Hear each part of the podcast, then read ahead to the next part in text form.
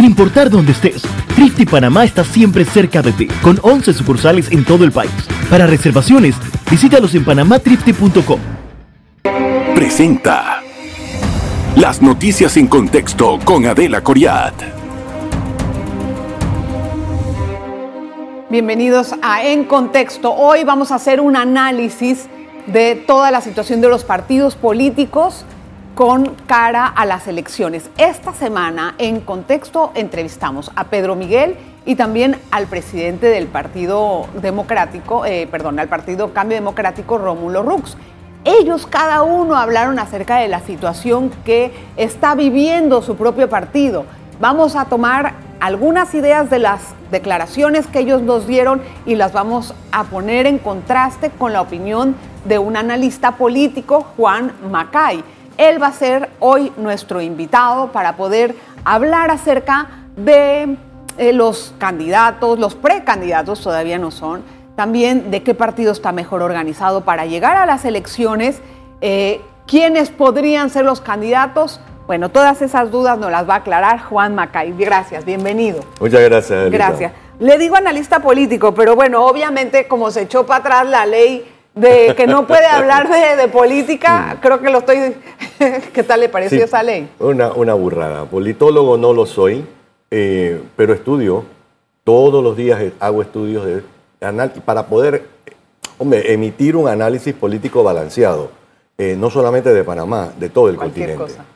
Y le gusta mucho ser analista político. Ah, sí, cómo no. Eh, hombre, nos equivocamos, porque nadie tiene una bolita, Ah, claro. una bolita mágica. Mágica. Pero por regla general estamos bastante cerca de, donde, de lo que nosotros decimos puede que pase esto. ¿no? Vamos a ver si qué pasa. Esta semana vino Pedro Miguel González al programa y él estaba hablando acerca de las corrientes que están enfrentándose dentro del partido para poder lograr la precandidatura a la presidencia. Él estaba diciendo que no veía para nada a Gaby Carrizo como un candidato a, a tomar el, el poder, o bueno, más bien el estandarte de su partido, más bien como él representa una corriente de izquierda, él quería pues decir que su corriente era la que iba a poderse imponer, tal vez.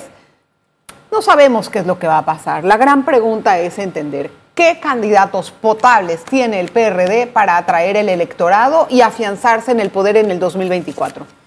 Bueno, partamos del hecho de que el panameño no vota por concreto, y eso lo ha demostrado muchas veces, ¿no? Sí, y los gobiernos, Martinelli quedó demostrado. gobierno tras gobierno tras gobierno.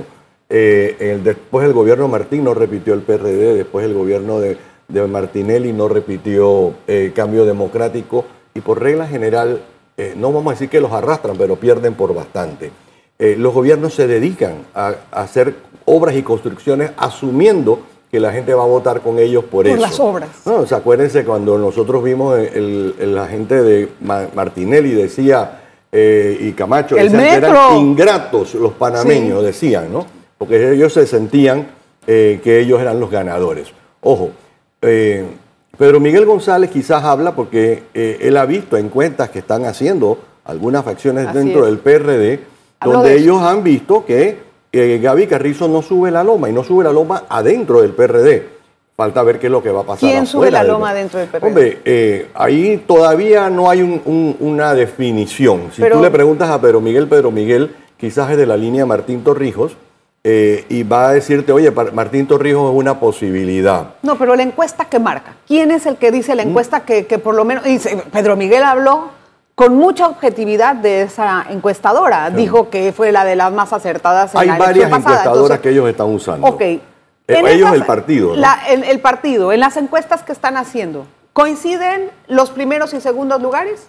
Eh, bueno, aparece ¿En las Martín, aparece eh, Gaby, eh, quizás Martín un poquito por encima de Gaby, y Entonces, aparece Ernesto Gaby. Pérez Valladares un poco más, re- más, más replegado. Aparece Zulay, Zulay Rodríguez, que está aspirando a la presidencia como una candidatura eh, por la libre postulación, pero aparece en la encuesta del PRD. ¿Qué es lo más apreciado en el PRD en esas encuestas? ¿Cuál es el porcentaje de la persona más apreciada? 18, 16, 14, 20%. ¿Hay gente que no sabe qué va a votar? ¿Qué porcentaje es ese? Sí, hay mucha gente que no sabe. ¿Cuánto es? Y hay mucha gente que no quiere comprometerse porque no saben quién está haciendo la encuesta.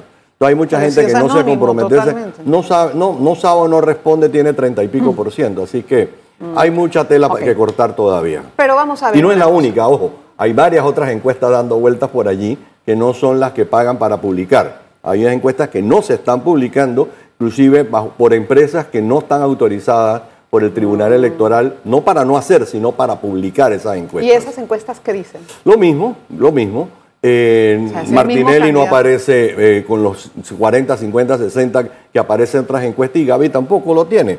Eh, ¿Y Gaby aparecía de 6, 6, 7% cuando era enemigo de Martinelli ahora que se está acercando a Martinelli aparece con 40, 50%. O sea, no hace sentido. O No sea, hace sentido. eh, ¿Quién que, es el candidato que más eh, tiene aceptación con el electorado? No internamente, el electorado. Mira, yo, yo soy un convencido que todavía no conocemos la oferta electoral correcta.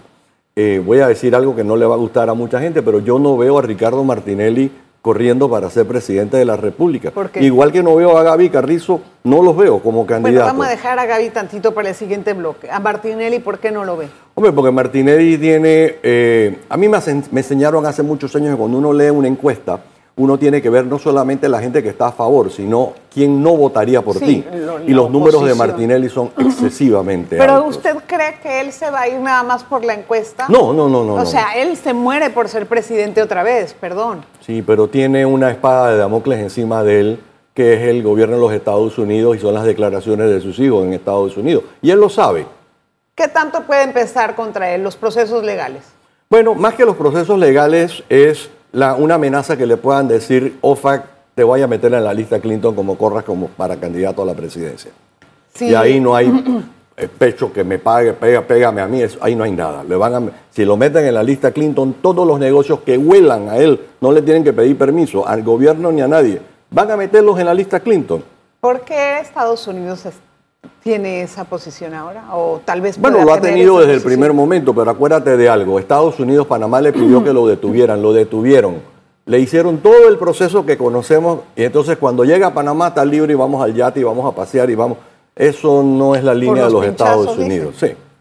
Eh, entonces, eh, a mi juicio, ese es un, el, el a mi juicio el principal impedimento para que Ricardo Martinelli vaya a ser ni siquiera Ahí en los pinchazos a la fiscalía creo que le faltó un poquito más de, Bueno. de carácter. Yo Ahora- cubrí ese juicio Eh. y creo que a la fiscalía le faltó un poco más de carácter. Falta ver, hay, tiene dos casos ahora mismo eh, andando y falta ver qué tanto de las declaraciones en Estados Unidos van a poderse aplicar a los juicios en Panamá y ahí es donde está Bueno. y eso lo tienen que saber los jueces y los fiscales La, hoy. la principal es el caso de Brecht, que ya ahí hubo una, eh, una audiencia en que, que- que cubrimos y pudimos eh, verificar y los muchachos hablaron y dijeron todo, se, se declararon culpables.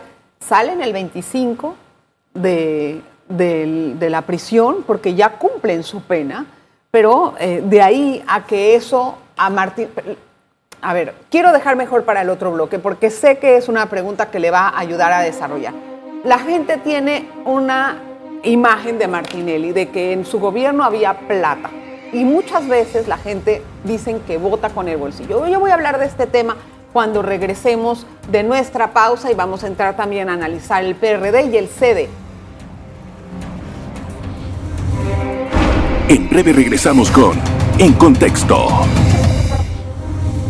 Gracias por continuar en sintonía. A ver, don Juan.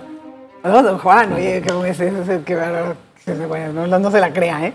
A ver, la gente en el gobierno de Martinelli tenía mucho dinero en el bolsillo. Y aunque sea, eh, aunque haya procesos realmente delicados en contra de él en materia legal, criminal, y de sus hijos, que todo el mundo sabe que están pagando cárcel. No, eso no es ningún secreto la gente tiene un buen recuerdo en sus bolsillos de él. ¿Van a votar por él con el bolsillo o pensando más en la ética y pensando en qué, qué persona es la que estoy poniendo en, el- en la presidencia? ¿Cómo van a votar? Hombre, yo creo que la- el panameño por regla general no vota eh, si le llega un candidato y le dice, mira que hay que fortalecer la democracia, la institucionalización y tenemos que sacar los mejores candidatos y llega otro y te dice, yo te ofrezco dos bolsas de comida y 25 bloques. Van a votar, no nos llamemos engaño, no hemos educado a la población panameña a seleccionar el mejor candidato de lo que le conviene.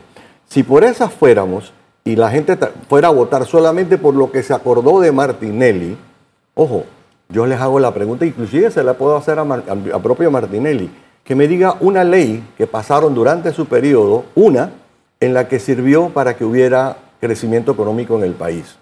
Eh, se pegaron de los fondos que dejó el gobierno del PRD bajo Martín Torrijos. Eso fue lo que le sirvió a él en principio su- sus primeros años y después de ahí todo lo que hizo fue endeudarse.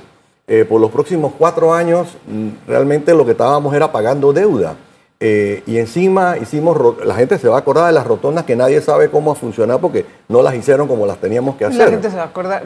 Mira, Eh, eso tenía que haber sido en la elección de Mimito, no ahora. No, y, O y sea, le pasaron la ya factura, no, ya, le pasaron ya la eso, factura. ya eso pasó. Entonces, Pero la con gente esa- pensar que la gente va a tener plata cuando saben que el mundo tal como está no van a tener acceso a los fondos que tienen.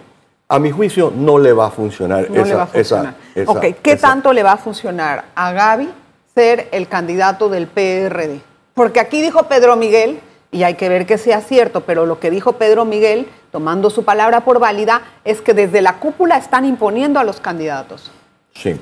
Puede ¿Es ser. verdad? Bueno, yo no sé, no, yo no soy PRD ni tengo. eh, eh, estoy metido en el grupo que están tomando decisiones de Sí. ningún partido. Afortunadamente yo puedo ver los toros desde la barrera. Eh, y a mí no me extrañaría que intentaran forzar una candidatura de Gaby Carrizo. Pero acordémonos de algo, hay 260 mil, 280 mil empleados públicos, hay 700 mil miembros del PRD. Y que eso no es garantía de que gane. No, pero ga- no, al contrario, es garantía de que no necesariamente van a poder imponerlo, porque a diferencia de otros partidos, el candidato del PRD no lo escoge el CEN, lo escoge todos Sí, los lo miembros del los partido miembros, y ellos van a ir a votar. Y cuando tú hablas, yo he hablado con gente de diferentes provincias, ellos te dicen, Gaby no sube la loma, no voy a votar con Gaby, pero están trabajando en el gobierno. Bueno, pero están ahorita resolviendo su, su, Claro. su vida. Pero o no es lo mismo a, a la hora que tú vayas a ir a votar. Tú quieres mantenerte en el gobierno y eso es lo que va lo a vender el PRD. Sí, no, pero esa no sé si es la fórmula que pueda convencer a más electores. El problema del PRD es que tiene que escoger a un candidato mirando hacia afuera, no mirando hacia adentro, que sea capaz. ¿Qué va a pasar en el sede? Yo quiero, aquí Rómulo dijo y juró que él no va a perder la presidencia de ese partido, que no necesita a los disidentes, pero tampoco negó que pudieran haber acercamientos con algunos de ellos para saber qué es su necesidad, cuáles son sus inquietudes. Bueno, mira, esto es, yo, yo siempre hago la misma- esta misma pregunta. A Rómulo, cuando empezaron a, a inscribir el, el RM, bajó un poquito su membresía, 10, Él sigue siendo el 15%, segundo partido más pero fuerte. volvieron a crecer y ahora están más arriba de lo que estaban anteriormente. 294,000 Casi tienen. 300 mil. ¿Por qué Martinelli no sube los 200 y pico mil, 210, 220 mil que tiene? Eso quiere decir que hay una base fiel a Rómulo. Exacto. Eh, él, a mi juicio, va a correr a la cabeza de un tiquete y lo más probable es que vaya a ir acompañado por el Partido Panameñista, con Blandón de viceverse- ¿A ese vicepresidente. sí lo ves como candidato? Eh, a, a ¿A- Rómulo, Rómulo? a Rómulo yo lo A veo ese como... sí lo ves. Yo no lo veo a él con ninguna opción de perder su... su, su- No vaya, pero como dices que todavía no sabemos quiénes son los del los- RM sí. y los Pero del PRD. A, a cambio democrático yo no le veo ningún problema en que Rómulo sea el candidato. A él sí lo ves. Yo veo a Blandón apoyando esa candidatura. Eh, me, me inquieta un poco que se estén asociando con gente como País, que no tiene nada que ver ni con el panameñismo ni con el cambio democrático en lo que a y esencia política país- se refiere. Y el país tiene particularidades Sí. muy, muy, muy bien cimentadas en Y cuanto a mi juicio son parte de ese radicalismo eh, que ha dividido los países en muchos otros países del continente, inclusive Estados Unidos. Eh, el- es un- son, eh, a mi juicio, y puedo equivocarme, fanatismos que eh, ni siquiera llegan a populismo. Ok, pero entonces ves a Rómulo y es suficiente esa matemática. País, vamos a poner, país panameñismo CD para lograr consolidar una victoria. Ellos están corriendo, igual que están haciendo todos los demás en la matemática que hacen, que no necesariamente es correcta, es que eh, con el 25% ganan las elecciones. Sí, pero eso es una cosa que es muy, Eso muy no- en- legítimo en para política eso no funciona. eso no, Eso no funciona. No va para adelante. Mira, Adelita, yo creo que quien logre sacar a, los, a la juventud a votar Sí. es el próximo presidente de la República. Y eso no lo vemos, los jóvenes no han salido O sea, a votar quiero- hace muchos años, hace más de 15 años. Quiero ver qué candidato natural puede haber para los muchachos de, de ahora. O sea, ¿quién es el que hace clic con ellos? No lo sé. No lo ves No, todavía. no todavía. Yo veo una ola de gente joven corriendo, aspirando a alcalde, a representante A ver, y a diputados, y con los pero a la presidencia no. ¿Y los, y los, y los independientes qué? Yo no, Zulay, Melitón y Eduardo y Quiroz y Eduardo Ca- y Carreira. y Carreira. Yo no veo a ninguno de ellos cuatro apelando, eh, o sea, que puedan apelar a que la gente salga. Ojo, si la juventud fuera tan efectiva al salir a votar los días de las elecciones, hoy tendríamos de presidente a Ricardo Lombana, que fue el que más movilizó Bueno, hizo juventud. su, su 20% Eh. y ahora no ha podido inscribir masivamente Yo su veo a. Ricardo Lombana corriendo. Lo que no lo veo es en haciendo alianzas eh, Entonces con va- ninguno va- de los establecidos. Y ahí yo creo que el que no haga alianza, tratar de ir solo es mandar un mensaje, sí, pero no vas a ganar la Se presidencia. equivoca con esa estrategia mí, Lombana. si va solo, sí. Si va- Ahora, ojo, tenemos que hacer algo muy, muy importante y a lo mejor lo podemos hablar en- en- posteriormente. Aquí hay que, hay que asegurarnos que vamos a ganar 24 diputados buenos y honestos.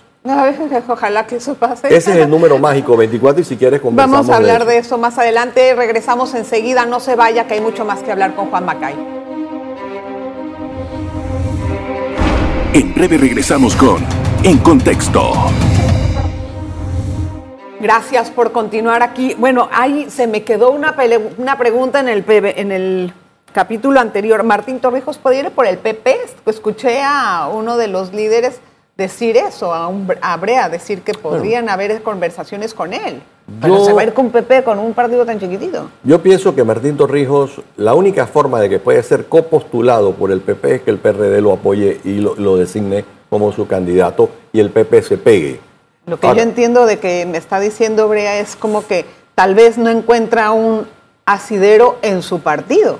Bueno, eh, yo, creo, yo creo que si tú me preguntaras, fuera de la estructura gubernamental actual, la única persona que tiene una, fuer- una fuerza para poder ser un candidato de importancia del PRD es Martín Torrijos. Pero ¿qué tanto puede ser aceptado Martín Torrijos por la población? Ya conocen lo que él hizo, ya vimos cuál fue su trabajo. Volvemos a ¿Qué lo mismo. Acuérdate que el primer, la primera etapa en el Partido Revolucionario Democrático, que es razones muy particulares, tienes que ganar adentro. Después que tú ganas adentro, tú te fortaleces.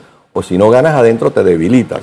O sea, Siento si la que- elección de Gaby Carrizo, vamos a suponer, fuera por el, vamos a suponer que lo eligen, Sí, y fuera nada más que por el 51%, va debilitado. Ahora, otra cosa que me llamó la atención, la candidatura de Cristiano Adames. Primero dijo que iba para la presidencia y antier o ayer sacó un mensaje de que no, que va a, va a quedarse también y va a reelegirse como, como diputado. O sea, no entiendo por qué En estos poli- mensajes totalmente diametrales. Eh. Voy para, ah, no, pues, a ver, con el que me quede, pues, con el que me voten, porque no quiero quedarme mensaje- fuera de la papa, pues. El la- en política, el mensaje, eh, como ese es, no tengo chance para ser candidato, para, digo, para ser presidente, voy a usar la, la candidatura a la presidencia, pero realmente voy a ir por la Qué candidatura. falta de seriedad. Ahora, acordémonos de algo, él salió de a, de a suerte en las Él elecciones anteriores. Si se fortaleció, si no se fortaleció, bueno, habrá que preguntarle a la gente de, del 8-7 en aquel entonces, el 8-3 ahora que lo ayudó a que en esa madrugada saliera como electo por residuo. Ahora, volvemos a lo mismo y en la asamblea, Adelita. 24 es el número mágico porque Ajá. es el número, no importa de quiénes son, que garantiza que el presidente no lo van a poder chantajear para eh, una- un juicio político. Pero ¿cómo puedes tú unificar ese número con una sola bandera ¿Quién o no? una, No, no. o una ideología o, o una ética específica? Eso es decir que todos los independientes son Exacto. buenos y los Exacto. partidos Y eso no. es ridículo. Yo creo que hay 24 buenos diputados en partidos y fuera de partidos. Ojo, yo te pudiera hablar de, de gente dentro del cambio democrático, gente del PRD y gente del panameñismo, que son buenas personas y que se les puede convencer para que hagan lo correcto. O sea, ¿qué es lo correcto? O sea, buenas personas, si se les puede convencer, por favor, Juan, que, tengan, que sean honestos y que ejerzan su Eso es función todo lo que como lo tienen que, que es. No voy a estar convenciendo para que hagan como. No, No, no, no. Cuando ¿Qué digo convencer es que en política todo se tiene que hablar Sí, y yo todo se entiendo, tiene que pero negociar. tienen que tener ética. Ya la gente no podemos seguir votando por, gen- por personas cuestionadas. Nos está haciendo muchísimo daño eso. Si nosotros sacamos 24, y digo nosotros, la gente honesta, Todos. votamos y sacamos 24, en esta, en el 24, en el 29 sacamos los 37 que necesitamos. Juan, ¿qué lección le dejó a los panameños y al gobierno los conflictos sociales que hubo en el mes de julio Ninguno, pasado? ninguno. Ni la pandemia nos ha dejado, eh, hemos regresado a lo que estábamos ¿Qué antes. teníamos que haber hecho para poder, pues, eh, como quien dice, concretar esa lección, para capitalizar eso? Hombre, eh, escuchar. La gente no, no, no escuchamos, no tenemos tolerancia, no Escuchar tenemos paciencia. Eh, sí, si tú escuchas técnicamente es para hacer, pero no lo estamos haciendo, ¿no? Hay un interés político, eh, partidista por encima del interés político por el país. Y ojo, no estoy eso es de descartando todos los, los partidos, partidos. Todos los partidos. Y también Todos. de muchos grupos sociales que dicen representar a una facción, pero en realidad lo que hacen es que están tratando de llegar al poder a través de esto. Es que la- el llegar al poder es poder nombrar gente y eso no es la razón de ser de un gobierno. Eh, no es endeudar al país para que tu gente tenga planilla. Eso no es la, esa no es la razón de ser. Ahora, el, el- el caso es de la negociación de la minera. Me, gusta ahorita, me gustaría ahorita entrar un poquito en, en la gestión gubernamental. Todavía no logran concretar eso. Es un tema muy delicado y muy complicado de manejar para el gobierno. ¿Cómo evalúa hasta ahora la gestión o las negociaciones o los resultados de estas en este momento? Mira, ah, como decía alguien una vez, me gustaría tener un huequito así. Pa' ver lo que están hablando que entre ellos. ¿no? Yo creo que se está negociando mucho más de lo que nosotros nos han dicho, pero que hay, que hay un tipo de hermetismo dentro de esa negociación. Yo creo que se han adelantado, es mi, mi, mi sentir es que se ha adelantado. Hombre, ambas partes están muy cómodas. Tú ves el comunicado de la mina, ay, tú fuiste, tú fuiste, tú eres feo y no me gustaste. Y la- el gobierno le contestó, ah, no, el feo eres tú porque es que yo Sí, te vi. o sea, o sea es, que- es muy... oye, es- hombre, hay que ponerle maquillaje para que se vea bonito y todo lo demás y al final que haya todo el mundo sea Pero mira, ganador. estamos casi cerrando, bueno, no estamos cerrando enero, pero todavía no Pero pasa la mina nada. no deja de trabajar, no deja de, producir plata Bueno. y eventualmente en la negociación va a decir, eh, vamos a, tú me tienes que pagar un retractivo de tal y tal. Y eso lo van a hacer. La minera no le va a No, costar eso más sí es allá. lógico. La cosa es qué van a negociar y cómo lo van a hacer. Porque antes de que eso se estire demasiado. Hombre, si una, hay una carta de parte de la minera en la que se comprometía tanto, ah, es que la minera dijo que eso incluía el seguro social y lo demás y el gobierno no lo vio de esa manera, ese es el pedacito que tienen que negociar. La pregunta es cuánto más, uno, y dos, no hay nadie metiendo la mano ahí detrás de eso, esa es la pregunta que se hacen los panameños. Entonces, si no queremos que la- dejarle que la gente siga pensando que hay una mano oscura metida y que, bueno, ¿cuánto me va a tocar? O cuando en la famosa frase cae para mí, entonces díganos exactamente qué es lo que está pasando. Me quedó por fuera un tema, bueno, no por fuera muchos temas, pero quería entrar en el otro de los partidos más importantes que es el panameñismo. ¿Cómo está el panameñismo internamente ahora? Hombre, eh, vimos a, a Blandón ganar las elecciones eh, y a mí me hubiera sorprendido si Kathleen Levy eh, hubiera pasado de ese porcentaje. Yo más o menos dije ese es el porcentaje que ella va a sacar. Ojo, pero es un porcentaje importante, ¿ok? Kathleen Levy levanta pasiones, eso es una realidad y le puso salsa a esas elecciones. Ahora, yo creo que el panameñismo está claro, que ellos están tan golpeados que solos no suben la loma. Por eso es que a mi imagínate. juicio ellos van a hacer una alianza que le conviene a ambos con Pero, el cambio democrático. ¿Y qué tanto le va a ayudar el panameñismo a cambio democrático en esa alianza? Fuera de los números. Fuera de los números de que pueden ayudar. Cuando suban al poder van a tener que estar nombrando gente del panameñismo. ¿Qué tanto va a ser esa, esa- ese capitalizar esa, esa fuerza? Eh, eso va a depender de la cantidad de votos que pongan. Yo creo que ellos van a, de si el panameñismo te mete una cantidad, ¿Cómo vas a saber? nadie, nadie lo sabe, por eso que te digo, es la, especular, la- ¿no? la negociación se va a hacer posteriormente. ¿Y dentro del partido todavía hay divisionismo en el panameñismo? Sí, claro. Hay ¿Entre gente que no gusta de? Blandón. ¿Y otros que son varelistas? Eh, yo ¿O creo cómo que es? hay todavía hay grupo mirellista, quizás más pequeño. eh, la doña, como le dicen muchos en el área, principalmente hacia el área oriental. Y eh, no te llames engaño, Varela tiene su gente. ¿Pero qué tanta gente? Bueno, tiene un grupo de gente. Meliton es un... eh, Es, Es panameñista. No, no, perdón, no es Meliton. Este, Eduardo Quiroz lo habían asociado con Mireya. ¿Es verdad eso? Es panameñista. No, panameñista Hombre, sé que es, pero eh, acaba de renunciar, pero Sí, pero. son eh, fichas de X o de Y, igual que Meliton se puede especular que es de alguien más. sí, yo no te puedo garantizar que Eduardo es ficha de Mirella. No. Eduardo es una persona que si hubiera a lo mejor eh, hecho algo más para ser un, un candidato a la presidencia, a lo mejor lo hubiéramos visto en primer lugar, porque reúne los requisitos para ser un buen candidato. A mi juicio, es una persona que va, a- es- va a ser un buen intento Para llegar. para llegar, pero no necesariamente tiene una oportunidad real. Ojo, Claro. puede ser que varios de estos candidatos se van a sumar a, a campañas. O a- Sí, es y posible, posi- ahí nunca donde va a venir la negociación. Por eso digo, la Sí. negociación va a venir posterior. Bueno, Juanito, gracias. Vamos a tener que seguir hablando de estos temas conforme se vaya calentando el, el- el ambiente, ¿no? No se puede andar perdiendo.